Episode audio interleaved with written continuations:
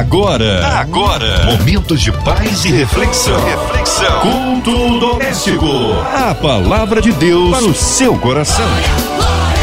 Ótima noite para você, ótima noite em todo esse Rio de Janeiro, Brasil, por onde você estiver ouvindo as ondas da 93 FM. Boa noite para você ouvindo a gente pelo aplicativo, pelo site da rádio. Deus abençoe a todos. Começando mais um culto doméstico, de segunda a sexta, sempre a partir das 8h15, trazendo um convidado, um pastor que traz a palavra de Deus, que abençoa as nossas vidas. E no dia de hoje, a gente recebe a queridíssima pastora Helena Raquel, da Advip. Pastora Helena, que prazer, que honra receber você aqui com a gente no culto doméstico. Seja muito bem-vinda. Olá, amados, graça e paz da parte do nosso Senhor e Salvador Jesus Cristo. Que honra, que alegria poder participar mais uma vez do culto doméstico pela 93. Quero saudar aqui com grande satisfação a querida irmã Cláudia Matos, que a bênção de Deus, querida, continue sobre sua vida, sobre sua casa e a todos os nossos ouvintes espalhados aí pelo Brasil e pelo mundo que também amam o culto doméstico e têm sido abençoados pelo que Deus tem derramado aqui. Amém, pastor Helena. E a leitura bíblica se encontra onde? Fique bem ligadinho com a gente. Nós daqui a pouquinho vamos ler o texto bíblico, o texto sagrado, e eu já quero convidar você a ir caminhando aí para o texto bíblico, marcando na sua Bíblia Atos dos Apóstolos, capítulo de número 24. A palavra de Deus para o seu coração. Vamos à leitura. Atos, capítulo de número 24, do versículo de número 13 ao versículo de número 22. Atos 24, do versículo 13 ao 22. Nem tampouco podem provar as coisas de que agora me acusam, mas confesso-te isto que, conforme aquele caminho que chamam seita, assim sirvo ao Deus de nossos pais crendo em tudo quanto está escrito na lei e nos profetas, tendo esperança em Deus, de que haverá ressurreição dos mortos, assim dos justos como dos injustos. Estes também esperam. E por isso procuro sempre ter uma consciência sem ofensa, tanto para com Deus como para com os homens. Ora, muitos anos depois vim trazer à minha nação esmolas e ofertas. Nisto me acharam já santificado no templo, não em ajuntamentos, nem com alvoroços, os incertos judeus da Ásia, os quais convinham que estivessem presentes perante ti e me acusassem, se alguma coisa contra mim tivessem. Ou digam estes mesmos, se acharam em mim alguma iniquidade quando compareci perante o concílio, a não ser estas palavras que, estando entre eles, clamei. Hoje sou julgado por vós acerca da ressurreição dos mortos. Então, Félix, tendo ouvido estas coisas e buscando melhores informações deste caminho, lhes pôs dilação, dizendo: Quando o comandante Lísias estiver descido, então tomarei inteiro conhecimento dos vossos negócios. Queridos, a leitura que nos foi proposta e já realizada foi em Atos dos Apóstolos, capítulo de número 24, a partir do versículo de número 13. Mas nesse momento eu considero importante nós voltarmos um pouquinho só no versículo de número 10. Nós estamos diante da defesa de Paulo. Paulo que vem sendo acusado, caluniado injuriado por causa de Cristo, por causa do caminho, por causa do chamado que recebeu para pregar aos gentios, agora é levado ao governador Félix. E Paulo se levanta para falar, para se defender. Por muitas vezes, criamos um entendimento do silêncio. Silêncio também é resposta. Eu vou me calar. Essa luta eu vou vencer sem dizer uma palavra. Entenda. A Bíblia diz em Eclesiastes, capítulo de número 3, que há tempo para todas as coisas. Há tempo para todas as coisas. Sim, há tempo para todas as coisas. Para cada momento da vida, uma estratégia. É claro que existem momentos que é o silêncio. Foi assim para o rei Josafá e todo aquele povo. Foi assim para Moisés diante do grande mar. Por que clamas? Já não era mais tempo de continuar falando. Era tempo de um posicionamento. Mas condicionar as ações de Deus, sempre as mesmas estratégias, pode nos impedir de entender o que Deus tem para esse momento, o que Deus tem para esse tempo. Fale, Paulo. Levante sua voz. No versículo de número 10, Paulo fez um sinal. Um sinal.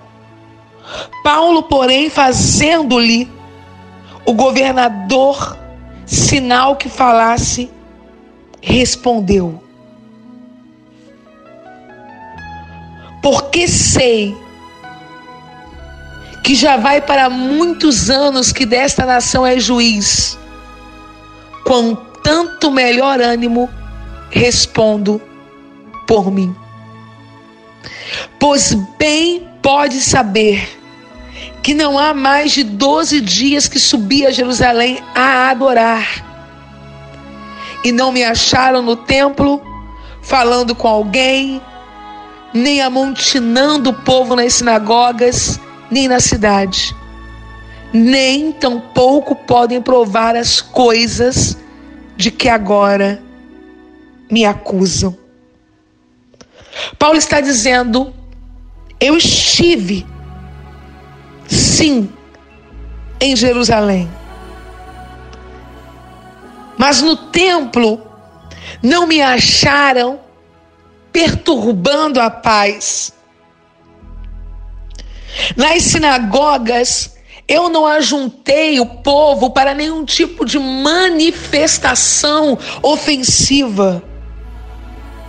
Nem na cidade eu me coloquei de modo inconveniente. Logo, ninguém pode provar as coisas de que me acusam agora. Queridos, uma das formas mais preciosas de silenciar a acusação do adversário de frustrar os sofismas do inferno, é tendo certeza de que naquilo que lhe acusam, você não tem dado margem para a atuação do mal. Eu estou me lembrando das palavras apostólicas orientando a igreja e dizendo: deixe os envergonhados naquilo que nos acusam. Exatamente no ponto em que falam contra nós. Ora, eu prego nesse momento para pessoas que têm sofrido acusações. Acusações infundadas. Calúnias. A calúnia ela traz um peso de dor, um peso de indignação, um peso de injustiça. A calúnia traz um peso de dor. Mas bem-aventurado é você, meu irmão, se você pode levantar a voz como Paulo e dizer: vocês não podem provar daquilo que me acusam. Mas não porque eu fiz e soube esconder. Não porque eu fiz, mas soube mentir. Não porque eu fiz, mas entre aspas, fiz tão bem feito que não há rastros. Não, porque a minha consciência ela está tranquila diante de Deus. Meu irmão, minha irmã, quanto combustível você tem dado para o inferno te atacar? Quantas fichas você tem dado na mão do adversário para ele te acusar? Quanto de legalidade você tem dado para alguém te apontar? Quanto você tem permitido na sua própria história de resmas, de coisas, de situações mal resolvidas, para que alguém fale contra você? Precisamos gerar esta boa consciência que Paulo tinha, de dizer: não podem provar daquilo que me acusam, porque eu fui a Jerusalém, sim, mas eu fui para adorar. Eu estou comprometido com o exercício que não me permite ter tempo nem desejo de fazer aquilo que me acusam. E eu tenho que dizer aleluia agora. Posso repetir isso? Eu estou comprometido com o exercício que não me permite ter tempo nem vontade de fazer aquilo que me acusam. Paulo está dizendo: eu estive em Jerusalém sim, mas não foi para fazer tumultos. Eu estive em Jerusalém sim, mas não foi para juntar pessoas. Eu estive em Jerusalém sim, mas não foi para amontoar gente. Eu estive em Jerusalém sim, mas não fiz bagunças nas sinagogas. Eu subi a Jerusalém para adorar. E quem está comprometido com o serviço espiritual não tem tempo nem vontade de dedicar-se àquilo que será combustível para a acusação do inimigo. Até porque ou você mente ou adora ou fofoca ou adora. Ou perturba ou adora. Ou se orgulha ou adora. A adoração impõe uma entrega, uma dedicação que nos priva de fazer aquilo que poderia ser motivo de acusação para alguém. Ah, mas o versículo 14, Paulo diz: Mas uma coisa eu confesso, que conforme aquele caminho que chamam seita, assim eu sirvo ao Deus de nossos pais, crendo em tudo quanto está escrito na lei e nos profetas. Bom, esta parte da acusação eu não posso me defender. Eu poderia dizer nesta noite: bendita a acusação. Perturbadores da ordem? Não. Agitadores das cidades? Não. Isso eu não estava fazendo, eu estava adorando. Mas uma coisa eu preciso confessar. Bendita acusação. Aleluia. Uma coisa eu preciso confessar. Sabe o caminho que vocês chamam de seita, mas eu chamo de caminho? Sabe a fé que vocês chamam de religiosidade? Sabe a entrega que vocês chamam de fanatismo? Sabe as ofertas, os dízimos que vocês dizem que eu sofri lavagem cerebral? Sabe os jejuns, as vigílias, as madrugadas de oração que vocês chamam de exagero, de desnecessário? Ah, isso é verdade do caminho que vocês chamam seita, eu não posso me defender. Eu confesso que eu sirvo ao Deus de nossos pais. Bendita acusação. Sabe de quem eu estou me lembrando agora? De Daniel. Bendita acusação.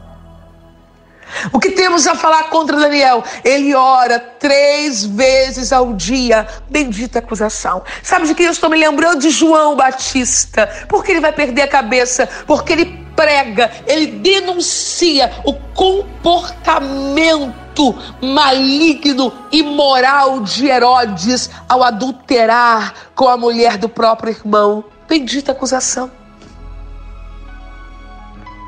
Porque Micaías vai ser ferido na boca o profeta, porque fala a verdade. Bendita acusação. Porque Jeremias está encerrado no pátio da guarda, porque diz haverá cativeiro, sim. Bendita acusação. Porque Jesus vai ser preso, julgado e crucificado porque é rei, mestre, senhor e veio entregar-se. E ele mesmo disse: Ninguém tira minha vida, eu a dou para tornar a tomá-la depois. Então, se há uma inscrição sobre a cruz dizendo Rei dos Judeus, eu digo: Bendita acusação. E porque os mártires da igreja sofreram, porque disseram: não vamos negar a Jesus, e alguém dizia: são crentes mesmo, e eu digo: bendita acusação. Quanto a isso, não temos do que nos defender. Somos dele mesmo, amamos a ele mesmo, servimos a ele mesmo. Quanto ao pecado, não concordamos e fazemos oposição a ele. Quanto aos demônios, não temos nenhuma aliança com ele. Quanto contra as falsas religiões, o nosso respeito aos religiosos, mas o nosso posicionamento firme de que Jesus disse: não há um caminho, uma verdade e uma vida, mas ele disse: eu sou o caminho, a verdade e a vida. E se isso faz alguém dizer que você é austero, se isso faz alguém dizer que você é intolerante, e se para alguém isso soa demais, não há como nos defendermos porque esta é a verdade sobre nós. Bendita acusação. Acreditamos que há um Deus, o Senhor, oh glória. Bendita acusação. Mas é verdade que eles acreditam que o pior dos seres humanos pode reconhecer a Jesus como Salvador e ser transformado. É verdade. Bendita acusação.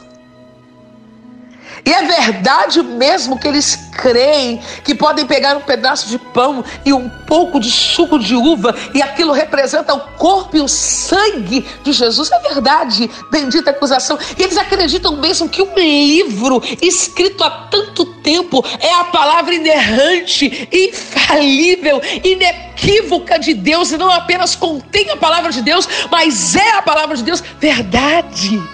Acreditamos nisso e não podemos nos defender sobre isso. Bendita acusação. Bendita acusação. Eles acreditam que o sangue de Jesus pode purificar o mais vil pecador. Entre eles, eu, a maior de todas. Sim. Bendita acusação.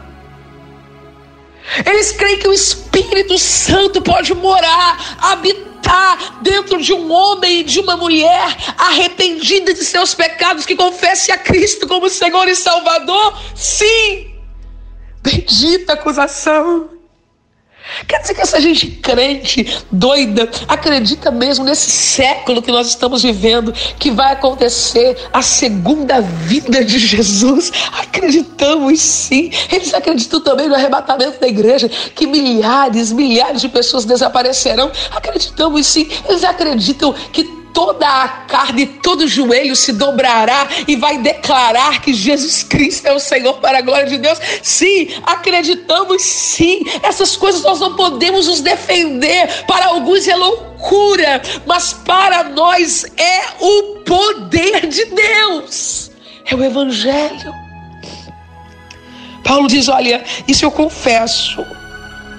Eu sirvo ao Deus nossos pais Exatamente o que acabei de pontuar aqui, crendo em tudo quanto está escrito na lei e nos profetas.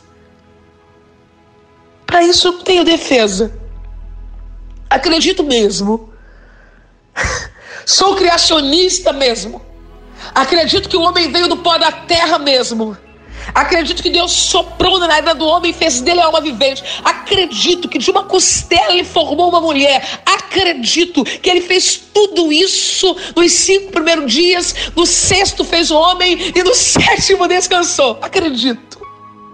Paulo está dizendo: Eu acredito no que está escrito na lei, nos profetas, está dizendo, acredito nas dez pragas, acredito na travessia do Mar Vermelho, acredito que o sol ou a terra aí, tanto faz, a questão é a interferência divina na natureza. Parou para que Josué vencesse os amorreus. Acredito. E agora ele vai dizer algo que é mais uma bendita acusação. Tendo esperança em Deus, de que haverá ressurreição dos mortos, assim dos justos como dos injustos, como estes mesmos também esperam.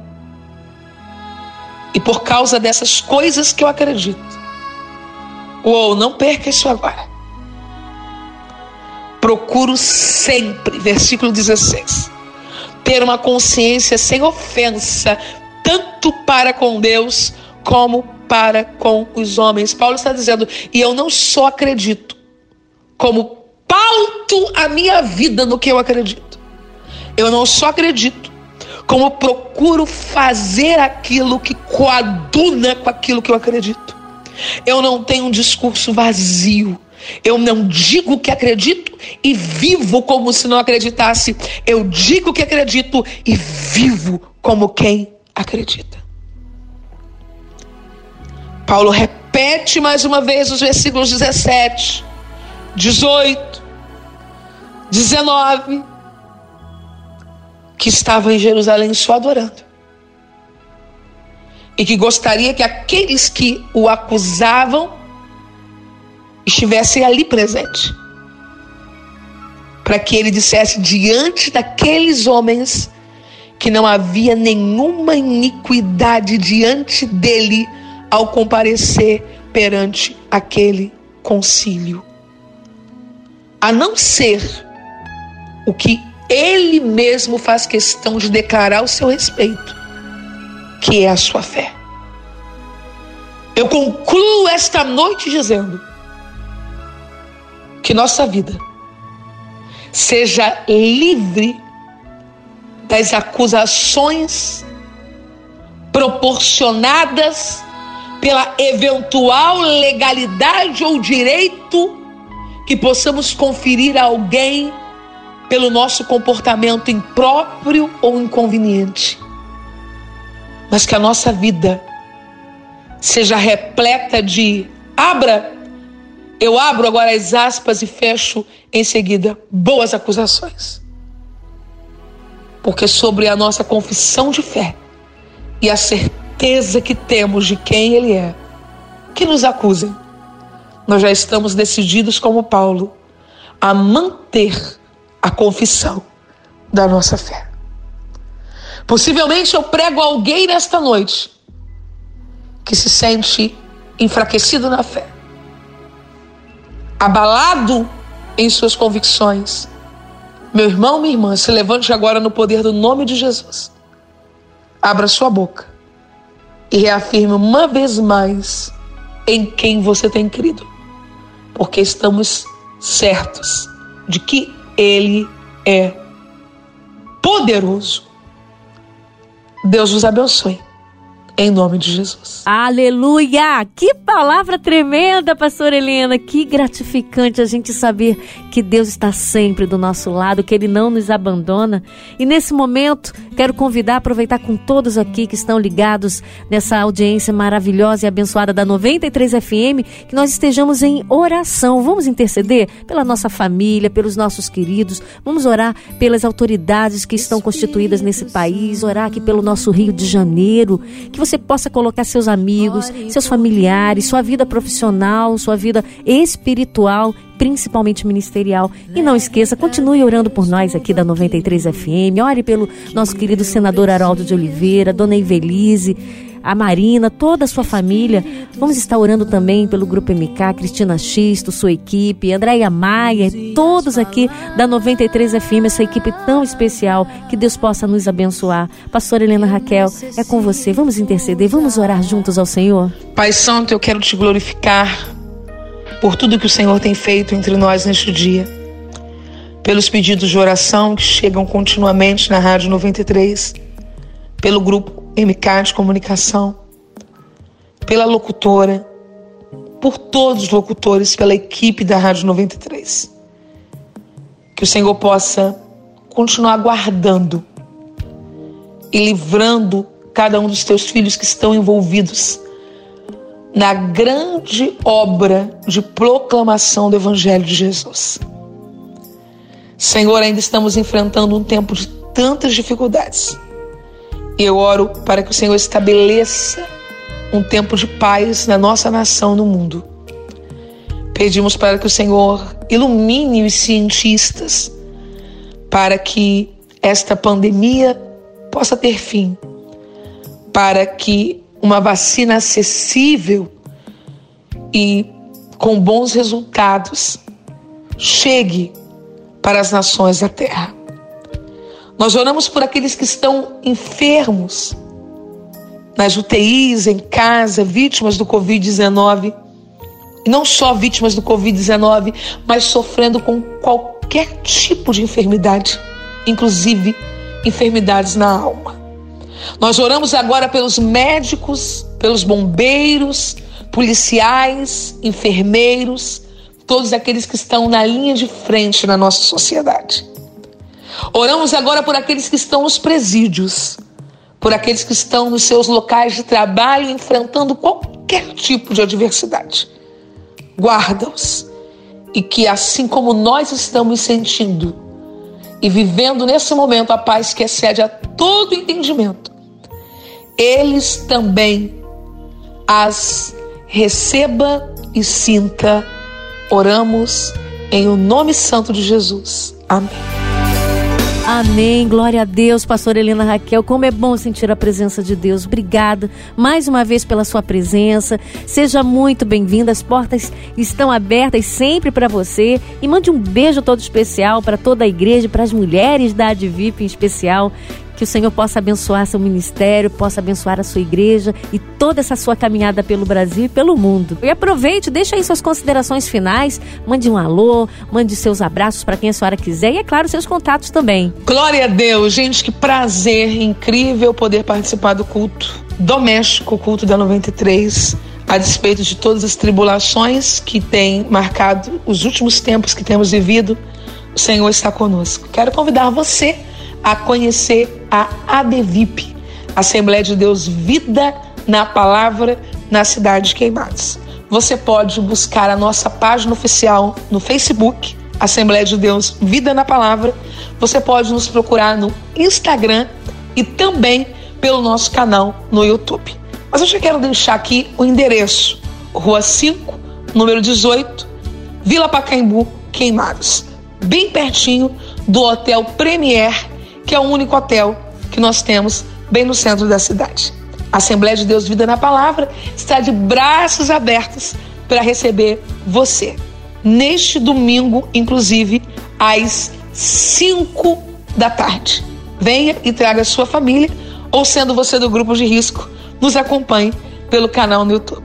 Um beijo, gratidão, Rádio 93, gratidão a todos os nossos ouvintes. Deus em Cristo vos abençoe. Muito obrigado, pastora. Estaremos juntos de volta breve em nome de Jesus. E de segunda a sexta, você já sabe, culto doméstico aqui na 93, sempre a partir das 8 e 15. Ó, você também pode estar assistindo aos cultos em podcast nas plataformas digitais. Tá certo?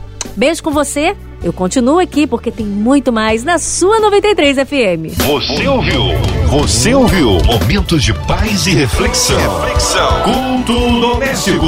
A palavra de Deus para o seu coração.